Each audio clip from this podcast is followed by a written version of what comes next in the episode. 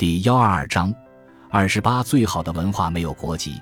一切关于东西方文化之优劣的谈论，都是非文化、伪文化性质的。民族文化与其说是一个文化概念，不如说是一个政治概念。在我眼里，只存在一个统一的世界文化宝库。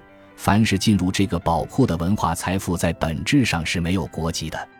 无论东方还是西方，文化中最有价值的东西必定是共通的，是属于全人类的。那些仅仅属于东方或者仅仅属于西方的东西，哪怕是好东西，至多也只有次要的价值。感谢您的收听，本集已经播讲完毕。喜欢请订阅专辑，关注主播主页，更多精彩内容等着你。